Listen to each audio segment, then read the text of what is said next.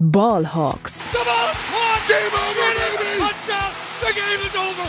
They are going nuts at Century League. Hey und herzlich willkommen zum offiziellen Podcast der German Seahawkers. Heute mit Max. Einen wunderschönen guten Tag und herzlich willkommen zu einer weiteren Folge Ballhawks, dem offiziellen Podcast der German Seahawkers. Mein Name ist Max Brending und heute an meiner Seite wieder dabei der liebe Yannick. Moin, da sind wir wieder. Genau, hat ein bisschen länger gedauert. Ich glaube, wir hatten vor ein paar Wochen angekündigt, dass wir uns eine Woche später mit dieser Folge hier melden wollten. Ähm, hat jetzt nicht so richtig geklappt. Ich, ich schieb's einfach mal auf deine Klausuren, ne? Also ja, ja, genau. So, ja. so ungefähr können wir es machen. Genau. Janik musste viele Klausuren schreiben ähm, und auch ansonsten war irgendwie relativ viel los, beziehungsweise, wenn man ganz ehrlich ist, so ein bisschen war auch der der Off-Season Blues drin. Also äh, die Sommerpause, Football ist dann doch eher so ein bisschen nebensächlich und ähm, ja, sind wir mal ganz ehrlich, wir haben auch alle noch, noch ein bisschen was anderes zu tun neben, neben Football. Von daher ähm, kam das jetzt ein bisschen zu kurz, aber mit äh, Blick auf die neue Saison, auf die kommende Saison wird es natürlich jetzt auch, was die Folgen angeht, wieder regelmäßiger werden. Wir werden natürlich Vorbereitungsfolgen machen auf die Saison, äh, uns den Kader nochmal genauer anschauen, ähm, Offense und Defense sowie die Rookies unter die Lupe nehmen und ja, einfach mal schauen, äh, was uns in der Saison 2023 2024 so erwartet. Aber wir haben es beim letzten Mal angekündigt, wahrscheinlich wisst ihr es gar nicht mehr, was wir heute planen. Ähm, es geht um eine Draft Review des Jahres 2020. Also quasi ein letztes Mal noch ein kleiner Rückblick, bevor wir dann in den nächsten Folgen auf die kommende Saison vorausschauen, weil man sagt ja immer so ein bisschen, ein Draft kann man so richtig erst nach drei Jahren beurteilen. Und ähm, ja, diese drei Jahre sind jetzt verstrichen. Wir haben 2023 der Draft war vor drei Jahren und wir wollen einfach mal zurückschauen und ähm, ja, uns angucken, wie das alles so ähm, ja, mit diesem, mit dem Abstand aussieht, sowohl der Process als auch am Ende äh, Result. Also wie haben sich die Spieler gemacht, die die Seahawks gezogen haben. Und ähm, ja, ich würde sagen, bevor wir uns da reinstürzen, kommen wir wie immer kurz und kompakt zu unseren Seahawks News. Frisch aus dem Locker Room, unsere Seahawks News. Es hat sich tatsächlich ein bisschen was angehäuft, dadurch, dass wir die letzte Folge ja so ein bisschen ähm, nach der letzten Folge so ein bisschen haben auf uns warten lassen, aber immerhin dann mal wieder ein volles News-Segment. Äh, wir beginnen mit dem Signing von Zach Charbonnet, dem vorletzten Rookie, der von den Seahawks unter Vertrag genommen wurde. Jetzt fehlt also wirklich nur noch Cornerback Devin Witherspoon. Ähm, ja, wahrscheinlich geht's da wirklich nur um irgendwelche kleinen Details wie ähm, wie viele Garantien sind irgendwie äh, schon schon mit dabei und ähm, wie frontloaded ist der Vertrag, also gibt es den Signing-Bonus schon, wie, wie viel ist im Signing-Bonus enthalten, wie viel kriegen die Spieler also gleich schon am Anfang mit der Unterschrift und wie viel kommt dann eben erst stückchenweise im Laufe der kommenden Jahre dazu.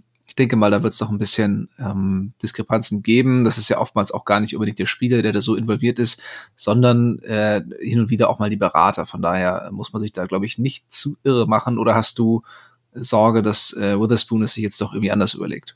Nein, natürlich nicht. Also es ist ja das übliche Prozedere da mit den Rookies. Da dauert es beim einen oder anderen mal ein bisschen länger, vor allem bei den frühen Picks. Ähm, da gibt's einfach eben, da geht's auch einfach um mehr Geld. Und dann schaut man, wie man eben schon, wie du gerade eben schon richtig gesagt hast, ist der mehr frontloaded, mehr backloaded, aber das wird jetzt auch in naher Zukunft, wird auch Witherspoon seinen Vertrag unterschreiben. Ja, ich glaube, er ist jetzt sogar der letzte Rookie insgesamt oder, oder einer der letzten, äh, einer der zwei, drei letzten ähm, in der gesamten Draft-Klasse. Also es ist natürlich schon ein bisschen, bisschen blöd ist es schon, gerade weil das Trainingscamp ja jetzt auch begonnen hat. Aber wie gesagt, ich glaube, da sollte man sich keine, keine allzu großen Sorgen machen. Weitere News, äh, Outside Linebacker Elton Robinson, beziehungsweise Edge Rusher, je nachdem, wie man es wie man's nimmt. Ich glaube, von den Seahawks wurde er als, als Outside Linebacker angegeben. Aber was für seine Proportion, seine Form angeht, ist er schon eher ein Edge Rusher, beziehungsweise fast eigentlich ein Defensive End. Ähm, der wurde entlassen. Wir wären auch später nochmal auf ihn zu sprechen gekommen, denn Elton Robinson war Teil der 2020er Draftklasse. Insgesamt, ja, ich finde es ein bisschen schade. Ähm, wir wollen es nicht zu detailliert machen, weil wir, ähm, weil wir gleich nochmal dazu kommen. Aber ähm, genau, nur das schon mal im Hinterkopf. Robinson jetzt nicht mehr Teil des Seahawks-Kaders. Weiter ein Teil ist Safety äh, Quandre Dix, ich wollte gerade Stefan Dix sagen. ähm, der hat seinen Vertrag restrukturiert und damit Capspace frei gemacht, und zwar um die 6 Millionen. da wird natürlich nochmal spannend zu, zu warten sein, was die Seahawks damit vorhaben, weil sie hätten das nicht unbedingt gebraucht, um die Rookies unter Vertrag zu nehmen. Also eigentlich ähm, hätten sie da nicht aktiv werden müssen. Das heißt, man kann munkeln, dass die Seahawks eventuell noch irgendwas planen ähm, mit den frei gewordenen Millionen. Ähm, Janik, hast du einen Wunsch oder vielleicht irgendwie ähm, eine Vermutung, was genau die Seahawks jetzt vorhaben? Ah, nicht unbedingt. Ähm, war ja jetzt mehrere Vertragssachen, die jetzt geklärt wurden. Zu der anderen News kommen wir ja gleich. Ähm, einfach mal abwarten, was man jetzt damit vorhat mit diesen angeblich 6 Millionen. Ähm, ich glaube, weiß nicht, ob du es warst oder irgendwer anders aus der Gruppe hatte schon auf Twitter gepostet. Vielleicht Kareem Hunt ist so ein Running Back. Genau, ja.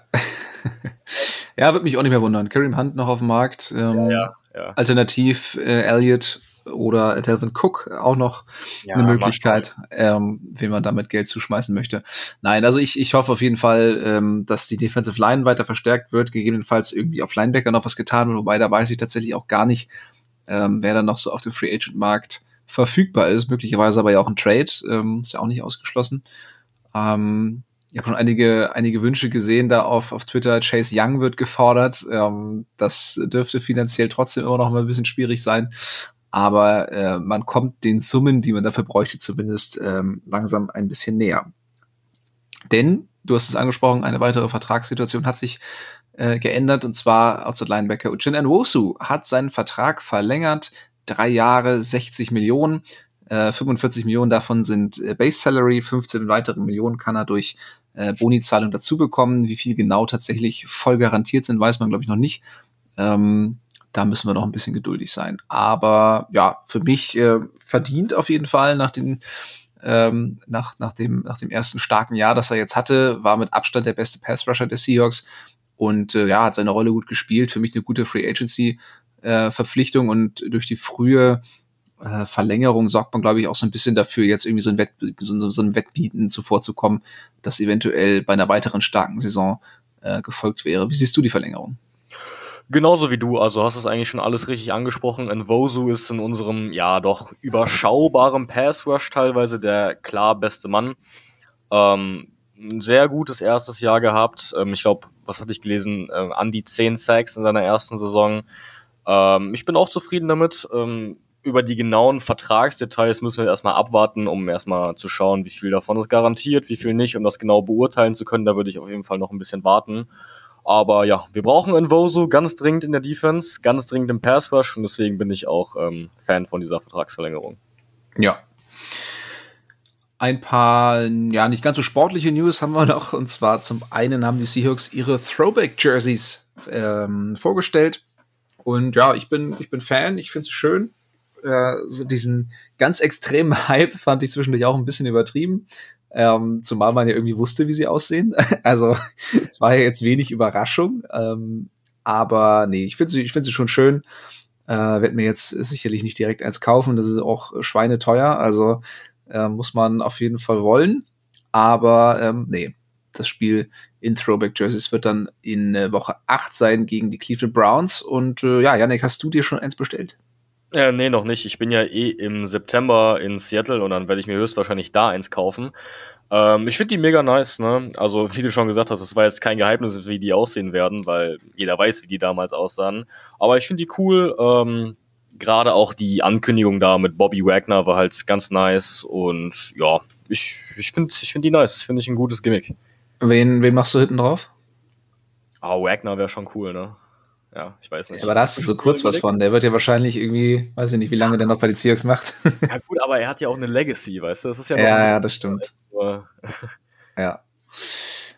Und eine letzte News haben wir noch ähm, beigesteuert von, äh, von Tobias, von, von Tobi hier aus dem, aus dem Podcast, äh, der kürzlich Hundepapa geworden ist und der natürlich diese News darum nicht ähm, ja, uns, uns nicht vorenthalten wollte. Denn auch die Seahawks haben einen neuen Hund, nachdem Turf the Dog leider ähm, von uns gegangen ist, haben sie mit Rye einen Nachfolger gefunden und der ist jetzt ganz offiziell der Junior Wildlife Specialist at der Virginia Mason Athletic Center. Also eine hervorragend äh, seriöse Jobbezeichnung für einen Hund.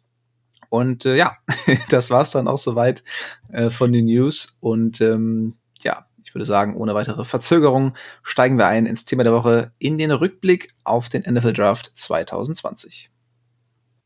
Touchdown! Seahawks! Competition Wednesday, das Thema der Woche.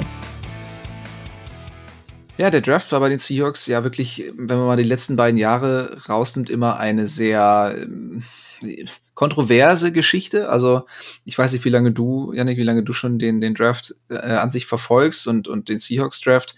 Aber ich glaube, du, du weißt auch, dass, dass ja vor diesen zwei Jahren da doch immer sehr viel Kritik äh, geäußert wurde, oftmals auch berechtigt. Ähm, wie würdest du auf diesen 2020er Draft vielleicht einmal insgesamt zurückblicken, bevor wir uns die einzelnen Spieler nochmal genauer vornehmen?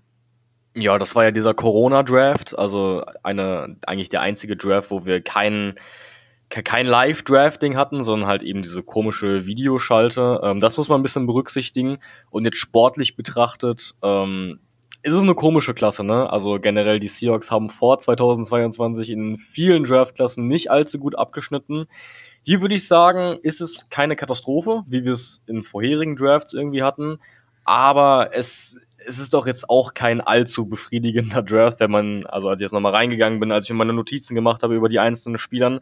Es ist halt viel so Prädikat, ja, okay. das ist mir aufgefallen, als ich ähm, mir nochmal die Spieler angeschaut habe, sowohl auf die Stats als auch ein bisschen halt nochmal Tape geguckt habe. Ja, wir, wir, wir gehen einfach mal rein, oder? Was sagst du? Ja, vor allem, ja, okay, ist auch die perfekte Überleitung zu dem ersten Seahawks-Pick. Ähm, Jordan Brooks, Runde 1, Pick 27 ein Linebacker. Und äh, ich weiß, also, wie meine Reaktion damals war. Ich konnte es überhaupt nicht fassen, weil die Seahawks zur damaligen Zeit ja noch sehr gut aufgestellt waren auf Linebacker mit, mit Bobby Wagner und Kate Wright. Ähm, und einige andere Positionen da definitiv äh, größere Baustellen waren. Mittlerweile, ähm, klar, man, man draftet nicht nur nach Needs, sondern schaut irgendwie, ne, wer, ist, wer ist der beste Spieler auf meinem Board. Ähm, wie hast du damals den, den Pick von John Brooks erlebt? Ja, damals habe ich den Draft natürlich noch nicht so intensiv begleitet, wie ich das seit 2021 mache. Also, dass ich College-Spieler wirklich selber scoute, mir selber was dazu aufschreibe. Ähm, aber auch damals fand ich es schon ein bisschen weird. Ähm, Pete Carroll und äh, Snyder machen natürlich gerne mal ein paar seltsame Picks. Das war definitiv einer davon, Ende Runde 1. Brooks war ja auch so ein kleiner Reach, glaube ich. So habe ich das in Erinnerung. Mhm. Und ja, Brooks, wenn wir jetzt ein bisschen auf seine bisherige NFL-Karriere schauen, es ist kein Zufall, dass die Seahawks äh, die Fifth-Year-Option dieses Jahr nicht gezogen haben. Ne? Also er geht in sein letztes Vertragsjahr und äh, muss wahrscheinlich auch um seinen Vertrag spielen, dass er nicht nächstes Jahr Free Agent wird. Hatte sein bestes Jahr 2021, hatte da die meisten Snaps mit über 1100, was schon relativ viel ist. Also er war Starter bei den Seahawks. Ich habe mir aufgeschrieben, vor allem gegen den Run war er, war er sehr, sehr gut. Seine Schwachstelle ist halt, was es ihn schon extrem runterzieht. Er ist halt in Coverage halt wirklich nicht gut, ne? Ähm, 2022 75 Prozent aller Targets, die auf ihm kamen, war immer ein Catch und 2021 waren es 88 Prozent. Das sind keine krass guten Zahlen in Coverage, sagen wir es mal so. Und insgesamt kannst du ja sagen, wie du es siehst, Jordan Brooks, wir haben es schon gesagt, Prädikat, ja, okay. Und im Nachhinein hätte man den Pick wahrscheinlich nicht nochmal so getätigt oder zumindest nicht so in der ersten Runde, denn er war zwar Starter, aber langfristig weiß ich nicht so ganz. Oder wie siehst du das? Ja, total. Also so die, die, die Sorgen, die man damals hatte, die haben sich eigentlich bestätigt, weil das war ja eigentlich von vornherein so ein bisschen die Frage, kann der covern? Weil es im College eigentlich nie gemacht hat. Also man hat sehr, sehr wenig Tape von ihm gesehen, äh, ja, in dem er wirklich ein Coverage irgendwie gedroppt ist und ähm, das vernünftig zeigen konnte. Darum hat er am Anfang, glaube ich, noch so ein bisschen diesen Benefit of the Doubt, weil jemand gesagt hat, ja gut, er konnte es nicht zeigen, heißt ja nicht, dass er es nicht kann, was an sich natürlich richtig ist, aber trotzdem war eine gewisse Skepsis, glaube ich, angebracht. Und ja, die hat er eigentlich bestätigt. Also ähm, Coverage auf jeden Fall seine Schwäche gegen den Lauf, du hast es gesagt, äh, absolut brauchbar, auch als, als Spy hin und wieder ganz gut gespielt absolute Tackling-Maschine. Ähm, das, das verfälscht dann immer so ein bisschen, glaube ich, auch den Eindruck. Also viele haben dann eher, haben am häufigsten ein sehr gutes Bild von Spielern mit, mit vielen Tackles. Ähm, das kann aber ja auch, ne, wie du, wie du gesagt hast, bedeuten, dass man eben nicht in der Lage ist, ähm, ja, Completions zu verhindern und, und erst den, den Tackle äh, das Tackle setzen kann, nachdem der Ball schon gefangen wurde, was natürlich immer noch besser ist, als gar kein Tackle zu setzen. Aber idealerweise stehst du ja irgendwie so gut oder, oder ne, coverst eben so gut, dass der Ball gar nicht erst ankommt oder, oder du ihn vielleicht sogar abfangen kannst. Das wäre natürlich nochmal die Kirsche auf der, auf der Torte. Aber ähm, ja, mit, mit Brooks waren die Seahawks-Fans oder war der Großteil des Seahawks-Fans, glaube ich, nie so hundertprozentig zufrieden. Ganz spannend fand ich damals auch, dass die Seahawks ihn ähm, an der Stelle gepickt haben, in denen der damalige Konsens Linebacker Nummer eins, nämlich Patrick Queen, auch auf dem Board war. Der ging nämlich einen Pick später dann zu Baltimore und ähm, ja, hatte da auch keine leichte Karriere. Also ich glaube, allen war damals klar, die beiden wird man irgendwie viel miteinander vergleichen, so zwei Linebacker, die direkt hintereinander gehen. Ähm, Patrick Queen, wie gesagt, auch bis jetzt keine, keine ähm, Pro Bowl-Karriere irgendwie hingelegt. Ähm, auch bei ihm wurde die, die Fünfjahresoption äh, nicht gezogen von den Ravens. Und ähm, ja, beide Linebacker spielen jetzt so ein bisschen um, um, ihre, um ihre Karriere, um ihren, um ihren Vertrag. Und äh, ich bin mal sehr gespannt, wer da am Ende ähm, der Karriere irgendwie als der erfolgreiche ähm, ja, bei, rum, bei rumkommt. Ja, ja, und das ist halt genau das Ding. Ich würde Brooks jetzt auf jeden Fall auch nach drei Jahren nicht als Bust bezeichnen, denn dafür hat er eine klare Starterrolle zum Teil gehabt. Ähm, aber es ist dann auch irgendwie nicht mehr und das passt dann auch eben zur ganzen Draftklasse, wenn wir jetzt schon mal ein bisschen vorgreifen. Ja. Nee, genau. Also Bust fände ich auch zu hart, auf jeden Fall. Ähm, aber ja, eben dann auch nicht das, was man sich von einem First-Round-Pick erhofft hatte. Nach der Verpflichtung von Brooks äh, nahm man dann ja auch Abschied von KJ Wright. Also ähm, Brooks war dann ja so ein bisschen der, der direkte Nachfolger, später dann ja auch äh, Bobby Wagner entlassen. Das heißt, Brooks hat auch immer mehr Verantwortung bekommen, konnte diesen Schritt aber zum Nummer 1 Linebacker nie so richtig gehen.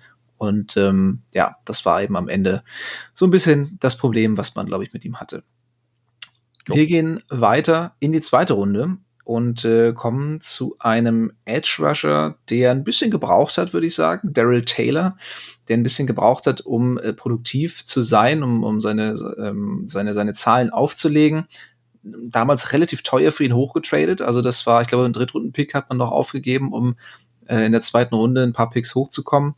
Für viele Experten auch damals ein kleiner Reach. Ähm, Im Nachhinein betrachtet, wenn man sich die gesamte Draft-Class mal anschaut, und die Edge Rusher dieser Draft Class war er, ist, ist er einer der produktivsten. Also hätte man auch nicht unbedingt erwarten müssen. Ja, Daryl Taylor passt halt auch perfekt in dieses Profil, was wir halt vorher für diese Draft-Klasse schon angekündigt haben. Ähm, auch er war durchaus Starter in den drei Jahren, hat ja seine Rookie-Saison komplett verletzungsbedingt verpasst, muss man dazu sagen. Ähm, ansonsten 21 und 22 ähm, jeweils ungefähr 500 Snaps gespielt und war da aber auch gar nicht schlecht. Also ähm, ihr erinnert euch vielleicht an das Jets-Spiel von 2022. Da hatte er drei Sacks. Das war vielleicht das beste Spiel seiner Karriere, könnte man argumentieren. Ähm, und insgesamt ist er halt auch wieder, wir haben es gerade schon gesagt, so aus der Kategorie ja, okay. ähm, er ist jetzt halt kein Nummer 1 Edge, also du stellst ihn nicht neben Nvosu oder und denkst dann so, ja, okay, das passt so. Aber er ist doch für so eine Rotationsrolle, vielleicht so als Nummer 3, finde ich ihn eigentlich ziemlich brauchbar. Oder was sagst du?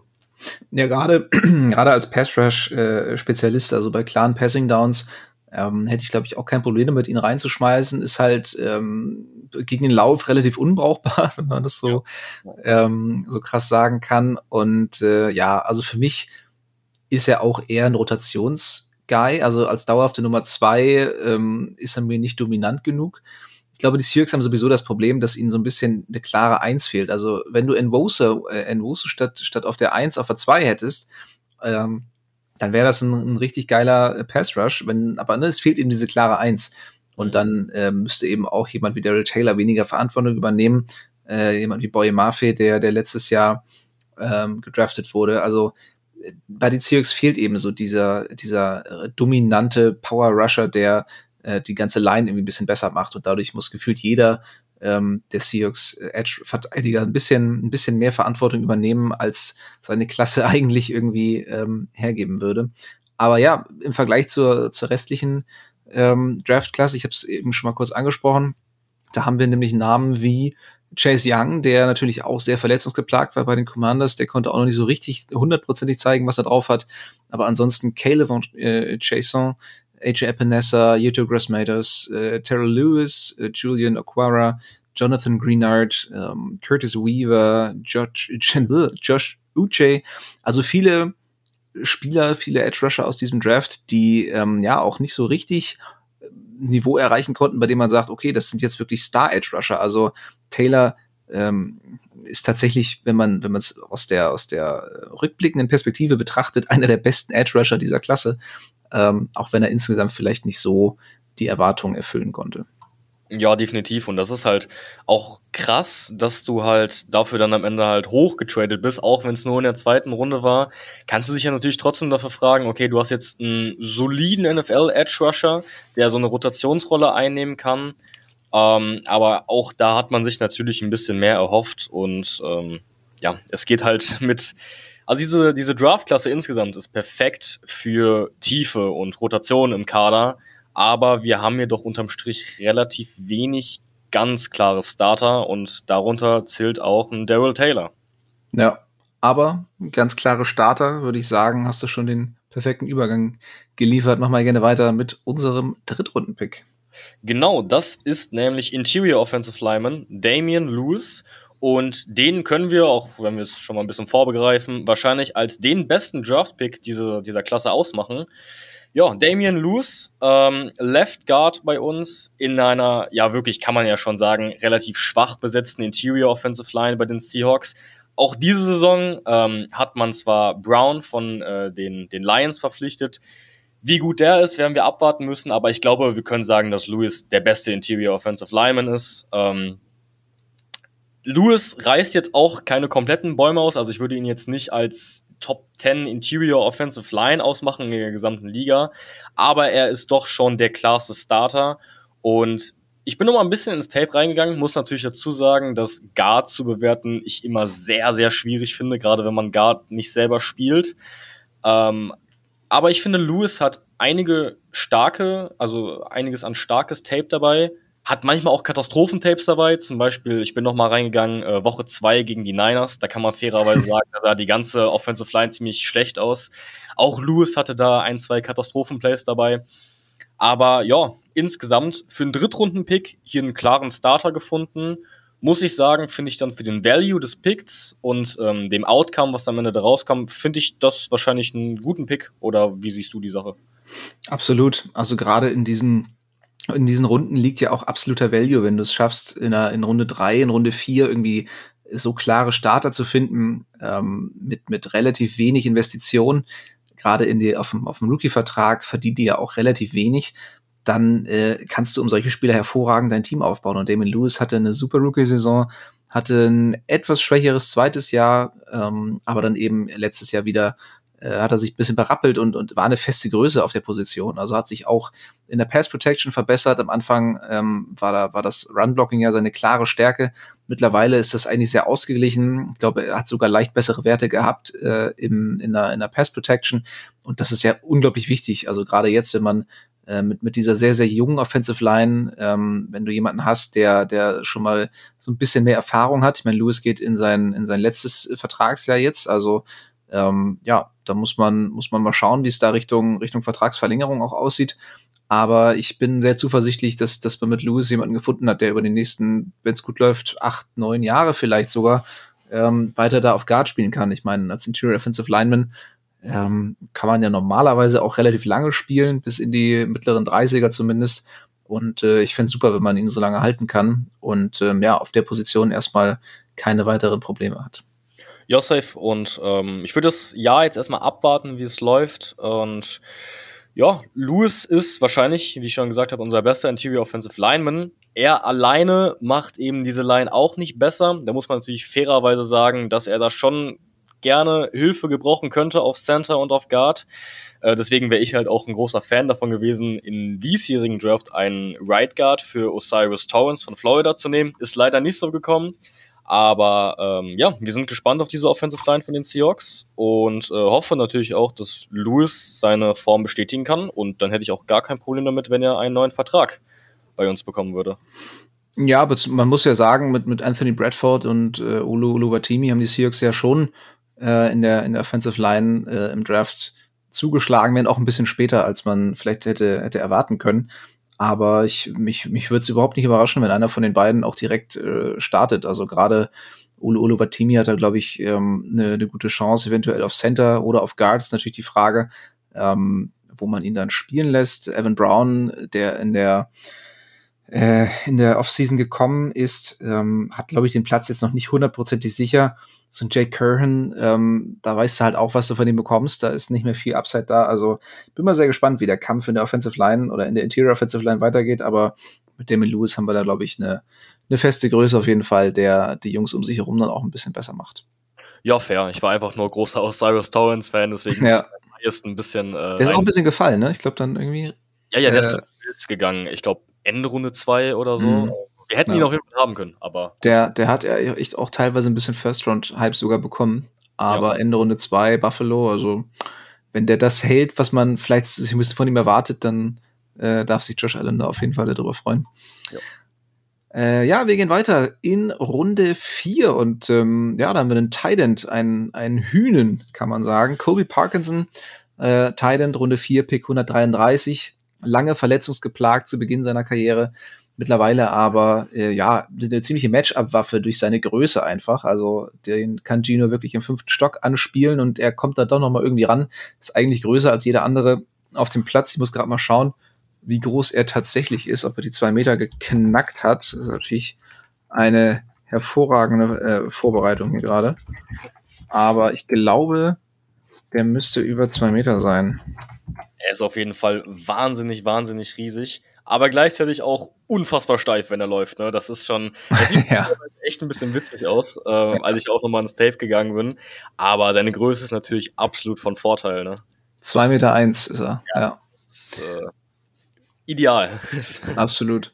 Ja, also ich finde ihn nie so richtig konstant. Also äh, teilweise ähm, gibt es irgendwie drei, vier Spiele, in denen er gefühlt nicht einen Catch hat und dann gibt es aber dann doch wieder eins, in denen er zwei Touchdowns fängt. Ähm, und ähm, dann doch irgendwie hin und wieder mal die Anspielstation für Gino ist. Also ich glaube, so in der Titan-Rotation als, als dritter Titan hinter Fant und, und Disley ähm, kann man sich das nicht groß beschweren. Vielleicht hätte man sich noch ein bisschen mehr erhofft. Ich weiß nicht, glaubst du, dass da noch irgendwie mehr kommt oder ähm, meinst du, da hat man mittlerweile auch schon alles gesehen? Mm, ja, man muss ja eine positive Entwicklung verbuchen. Also, wie du schon gesagt hast, verletzungsbedingt wenig Volume gehabt in den ersten zwei Jahren. Jetzt 2022 auch so statistisch ein bestes Jahr gehabt. Ähm, über 300 Receiving Yards ist für einen Backup-Tight eigentlich ziemlich ordentlich, muss man sagen. Ich glaube, wir alle haben noch den Touchdown gegen die Broncos im Kopf, Woche 1, ähm, wo er tatsächlich mal eine tiefere Route läuft, ähm, sehr gut äh, äh Separation kreiert er bewegt sich, wie schon gesagt, wirklich sehr, sehr schlaksig und ähm, sehr, sehr unbeweglich. Aber es ist vielleicht auch gar nicht seine Rolle, dass er so krass in die Receiving-Position Deep Yardage geht, sondern er kann halt eine Anspielstation für, für, für Short Yardage sein. Im Run-Blocking und Pass-Blocking ist er sehr, sehr gut, auch natürlich durch seine Masse und seine Größe. Ähm, ja, also ich bin doch insgesamt bei Parkinson schon ein bisschen positiver gestimmt vielleicht, weil er eben halt auch ein Viertrunden-Pick war. Und jetzt kommen wir halt im Bereich des Drafts, wo wir einen Spieler haben, wo wir auch vorher schon gesagt haben, so, ja, okay, aber dafür in einer tieferen Runde. Er ist, also er hat eine klare Rolle gefunden, auch wenn es vielleicht kein Starter ist, aber das finde ich halt okay, weil auch solche Spieler brauchst du in einem Draft, Spieler für Tiefe. Und ähm, ich finde äh, find ihn eigentlich als Spielertypen in so einer Backup-Rolle hinter Fant, hinter Disley, finde ich ihn eigentlich ziemlich äh, gelungen.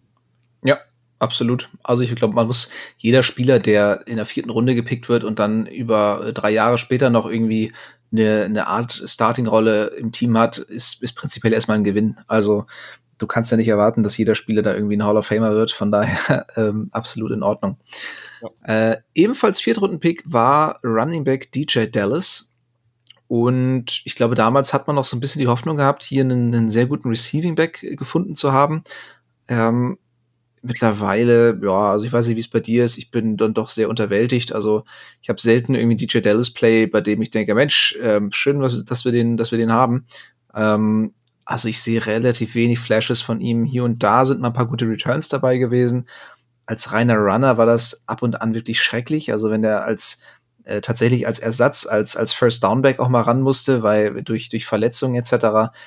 Ähm, keine Physis oder, oder kaum Physis vorhanden. Also wenn der durch die Mitte laufen sollte, ist er eigentlich direkt am ersten Gegenspieler abgeprallt. Das sah oftmals echt schlimm aus. Und besonders schnell ist er eigentlich auch nicht. Also ich weiß nicht so genau, wo seine Stärken eigentlich liegen. Ähm, ich bin jetzt nicht so ein krasser Hater wie bei Travis Homer, das war noch mal eine Spur schlimmer.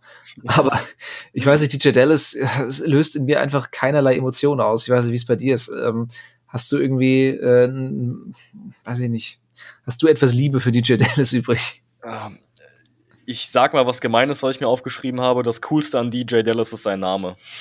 Ja, leider. Also, DJ Dallas, ja, das Ding ist, er ist halt der Inbegriff von einem Backup, Backup, Running Back. Ähm, er, er, hat Anlagen, die nicht schlecht sind, ähm, so ein bisschen seine Wendigkeit und so, aber physisch sich auf jeden Fall, wie du schon richtig gesagt hast, klare Abstriche. Er hatte bis jetzt nie mehr als 200 Rushing Yards, was jetzt auch schon für einen Backup Running Back jetzt nicht so krass ist. Und dazu muss man auch sagen, dass die Plays, in dem er Yardage macht, sind meistens auch schon eher die einfachen Snaps gewesen. Also er kriegt relativ wenig First Down Snaps, wie du schon gesagt hast, weil er da kaum zu gebrauchen ist. Er kriegt viel so, wenn er denn mal auf dem Platz ist, so 2002, 2001, sowas. Und dann schafft er es mal da ähm, Yardage zu machen. Ja, DJ Dallas, das ist ein Spieler, der dann doch nicht ganz diese Rolle einnimmt, wie es zum Beispiel ein Kobe Parkinson machen kann, so also als ähm, Routinier, den du wirklich auch mal guten Gewissens bei einem First Down reinbringen kannst.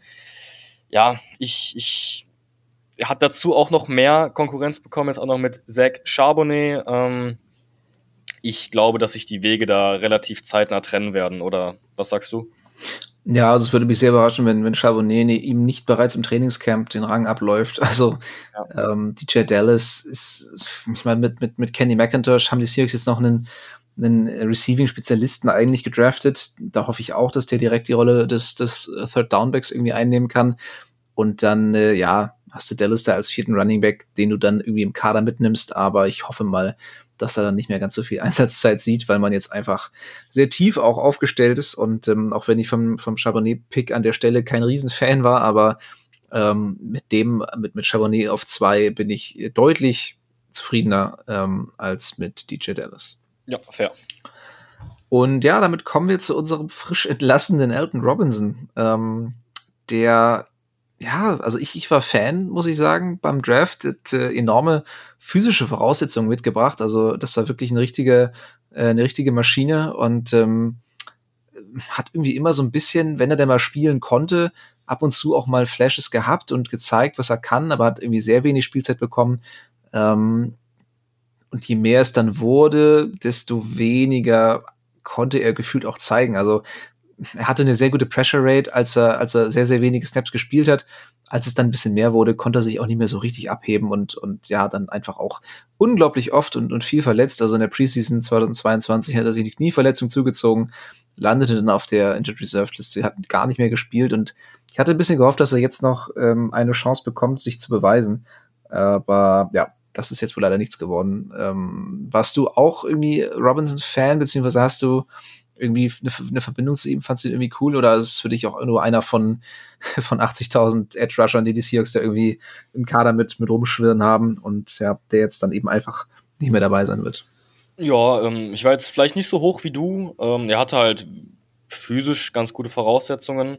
Ähm, ja, 5, 6 in zwei Jahren ist, ist jetzt kein Wert, der einem irgendwie vom Hocker haut. Hatte natürlich auch mit Verletzungen zu kämpfen, gerade 2022 mit äh, einer Knieverletzung komplett raus gewesen. Ähm, ja, Elton Robinson, ich glaube, viele Zuhörer, die jetzt den Namen nicht so auf dem Schirm haben, da kann man, glaube ich, keinem böse sein. Es ist, hat halt einfach nicht funktioniert. Aus was für Gründen auch immer, ob es dann nur Verletzungen war oder wie dann da die Trainingsleistungen waren, das können wir natürlich nicht beurteilen.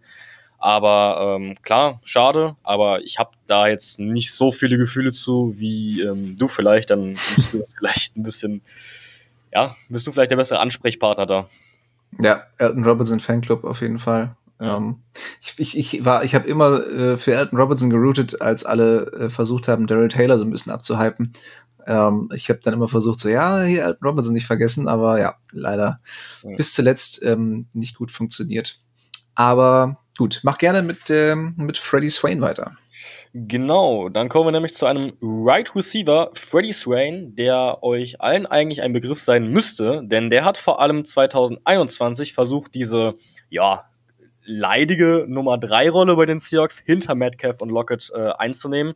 Haben ja jetzt schon verschiedene Spieler versucht, diese klare Nummer 3 zu sein. 2021 war es eben sogenannter Freddie Swain, 2022 dann ein bisschen äh, Godwin. Und ähm, er versuchte diese Nummer 3 Rolle einzunehmen. Ich fand ihn auch 2021 gar nicht schlecht, hatte dort äh, sein bestes Jahr, vier Touchdowns und 300 Receiving Yards. Ja, für eine Nummer 3 sind das jetzt keine Elite-Zahlen, aber es war okay. Ähm, ich fand ihn in einem Jahr ziemlich gut und hatte da eigentlich auch Hoffnungen, dass es da für ihn weitergeht. Konnte das dann leider letzte Saison nicht ganz so bestätigen. Ähm, hat dann insgesamt seine Stats sind dann auch extrem runtergezogen. Ähm, dann insgesamt bin ich auf so Zahlen gestoßen wie nur 64 Prozent seiner Targets gefallen, äh, gefangen, was äh, wirklich relativ katastrophal ist, um ehrlich zu sein. Ähm, ja, Freddie Swain ist ja jetzt dann auch bei Denver gewesen, glaube ich, und jetzt gerade bei den Dolphins. Ist das richtig? Mm, ja, habe ich mir auch aufgeschrieben. Ja, er hat den Schritt leider nicht ganz gemacht. Er hatte das Potenzial dazu, aber ähm, ich war eigentlich mal Fan. Hm, wie siehst du das bei Swain? Ja, ich glaube, Swain könnte so gut sein, dass er noch ein paar Jahre NFL-Karriere vor sich hat, immer so ein bisschen von Team zu Team äh, jettet und, und da irgendwie aushilft, wo gerade Not am Mann ist. Also ich glaube, wenn er sich geschickt anstellt, dann hat er trotzdem am Ende ähm, so ein bisschen so ein bisschen ausgesorgt oder oder kann sich zumindest auf ein paar Millionchen äh, ausruhen. Aber ja, für eine 3 reicht's bei ihm wahrscheinlich nicht. Also ich denke mal, dadurch, dass die NFL ja auch Receiver freundlicher wird und, und Receiver einfach eine größere Rolle einnehmen, ähm, ab und an die Teams eben auch mit vier Receivern in Air Raid Offenses spielen, da würde ich sagen, hat er schon eine Rolle. Also ein Wide Receiver 4 würde ich ihm schon zugestehen. Ähm, was ein bisschen schade ist, ist, dass seine Return-Fähigkeiten nicht so gut waren, wie man, wie man sich erhofft hatte. Also Return-Spezialisten haben dann doch noch mal bessere Chancen, äh, sich in Kadern festzuspielen. Aber ja, ich gönn's ihm auf jeden Fall, dass er bei den Dolphins vielleicht irgendwie ähm, die Nummer vier ist, äh, ich weiß nicht, mit wem er sich da noch ähm, duellieren muss hinter den beiden klaren äh, Spitzenreceivern. Ich weiß, ist Preston Williams noch bei den Dolphins? Ich, ich weiß es gar nicht ganz genau. Aber äh, ja, auf jeden Fall Daumen gedrückt. Ich, ich mochte ihn eigentlich ganz gern, aber war halt nie so richtig, ähm, konnte diese Rolle der drei nie so richtig ausfüllen. Was von einem Sechstrunden-Pick, was man von einem Sechstrunden-Pick aber ja. auch nicht unbedingt erwarten muss. Ja, bei Swain ist so ein bisschen das Problem, ähm, der ist nicht gut genug, um so ein Nummer 3 zu sein. Er ist aber auch nicht so ein Allrounder. Ne? Ich meine, es gibt durchaus Wide Receiver, wie zum Beispiel in Braxton Barriers, der immer wieder eine Rolle in der NFL findet, weil der halt eine gute Gadget-Waffe ist. Ne? Du kannst ihn für, für Jet Sweeps einsetzen, du kannst ihn für ähm, Screens einsetzen, du kannst ihn im Special Teams spielen lassen. Und Swain ist für mich nicht so die Gadget-Waffe, weißt du? Der ist dann doch schon eher klar auf Receiver getrimmt und ähm, da dann eben meiner Meinung nach nicht gut genug, aber ich glaube auch, der kann so ein bisschen, vielleicht so Wide Receiver Nummer 4, so auf, ähm, weiß nicht, seine, seine 300 Receiving Yards in der Saison kommen, vielleicht ein bisschen weniger und dann halt eben von Team zu Team gehen. So eine klassische Kaderleiche halt irgendwie. äh, ja, aber, aber schade. Aber hatte ein gutes Jahr bei den Hawks. Ist doch mal was für sechs ja. Und der letzte Pick in der siebten Runde, Pick 251, Steven Sullivan. Also wer den noch kennt, Respekt, das, ihr, seid, ihr seid die wahren Seahawks-Fans. Ähm, ursprünglich gedraftet als Wide Receiver beziehungsweise Tight also hatte, äh, ich glaube bei LSU war er, ne? Im, auf, dem, auf dem College. Ähm, hatte da, glaube ich, auch äh, eine, eine, eine sehr gute Saison. Ja, ja. Ähm, bei den Seahawks aber nicht so, nicht so richtig angekommen. Und dann haben die Seahawks sich gedacht, Mensch, ähm, du bist so schön groß und, und athletisch, versuch's doch mal auf Defensive End. also komischerweise nicht funktioniert. Also ich weiß ich auch nicht. Ähm, konnte immerhin ein Tackle erarbeiten, also muss man ähm, lobend erwähnen. Landete anschließend dann auch wieder auf dem Practice Squad und 2021 dann von den Seahawks gewaved und von den Panthers unter Vertrag genommen, wo er nach wie vor spielt, wenn jetzt nicht in den letzten Tagen irgendwie noch was ähm, passiert sein sollte. Ähm, ja, also ich glaube, das ist ähm, eine siebte Runde. Man hat es einfach mal versucht, ähm, hat nicht sollen sein. Äh, pff, ja, hast du noch irgendwas zu Steven Sullivan zu sagen? Nee, echt nicht viel. Also ähm, der war halt in dieser, in diesem absurden LSU-Team 2019 damals. Äh, ihr werdet euch erinnern. Da gab es halt viele Spieler, die man auch äh, vielleicht auch einfach mal ausprobiert hat für das athletische Profil. Das hat halt bei ihm gepasst. Mal geguckt, ob man den auf Defensive End schieben kann ja, der hatte irgendwann auch als Tight End mal in der, bei, bei den Seahawks ein Target. Ich habe nicht mehr gefunden, ob es in der Preseason oder Regular Season war. Es war auf jeden Fall ein Drop. Ja. Und ja, viel mehr gibt es dazu eigentlich auch nichts zu sagen. Ja. Dann können wir ja mal ein Fazit ziehen. Also ich habe eben noch mal ganz kurz nachgezählt. Fünf von acht Spielern sind nach wie vor bei den Seahawks unter Vertrag. Das ist, glaube ich, eine ganz gute Quote. Ähm, insgesamt kann man, glaube ich, sagen, das war ein, ein okayer Draft im Vergleich auch zu den Jahren davor, die mitunter ja wirklich schrecklich waren. Aber natürlich darf man, darf man jetzt aus Sicht der letzten beiden Jahre auch nicht zu verwöhnt an diese rangehen. Also jeder, der schon länger als, als zwei Jahre Seahawks-Fan ist, wird sich erinnern, ähm, der Draft waren selten Momente zum Freuen in den letzten Jahren. Von daher, der 2020er Draft ist kein schlimmer Draft gewesen, war jetzt auch kein, kein Meisterstück von, von John Schneider. Er war okay, oder? Kann man, kann man glaube ich, so zusammenfassen.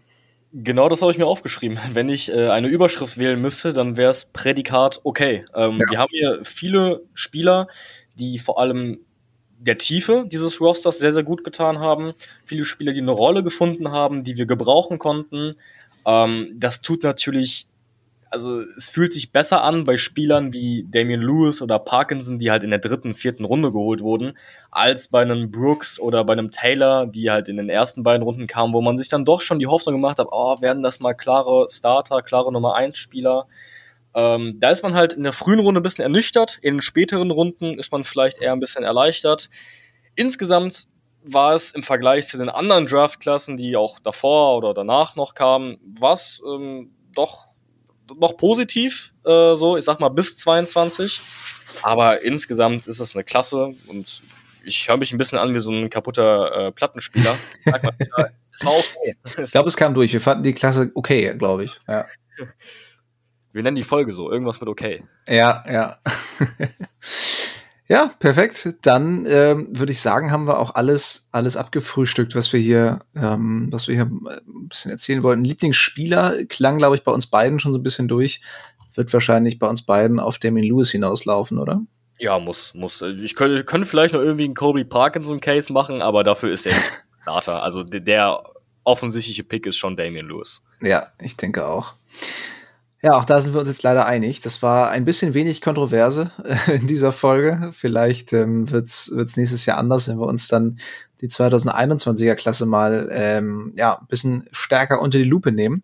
Und ja, für die nächsten Wochen, wie gesagt, wir haben es angekündigt, ähm, diesen, dieser Monat, dieser Juli ist der letzte Juli ohne NFL-Football, denn im August geht die Preseason los und im September auch schon die Regular Season. Also wir äh, sind hier auf dem besten Wege wieder äh, in die Normalität, in die neue NFL-Saison und da wird es natürlich dann auch wieder regelmäßiger neue Folgen geben. Trotzdem wollen wir dieses Mal nichts versprechen. Also für nächste Woche müssen wir noch mal schauen, ob wir es schaffen. Aber wie gesagt, auf jeden Fall äh, nähern wir uns der neuen Saison mit schnellen, mit großen Schritten und wir halten euch natürlich über Social Media äh, auf dem Laufenden. Gerade jetzt, was machen die Seahawks mit dem frei gewordenen Cap Space? Da kann man, glaube ich, sehr gespannt drauf sein. Dann äh, ja, vielen Dank an dich, Yannick, äh, fürs dabei sein. Und ja. ähm, ich würde sagen, wir verabschieden uns hier wie immer mit einem gemeinsamen Go Hawks. Go Hawks. Touchdown Seahawks! Weitere Infos zu den German Seahawkers gibt's natürlich auch auf unserer Website unter germanseahawkers.com.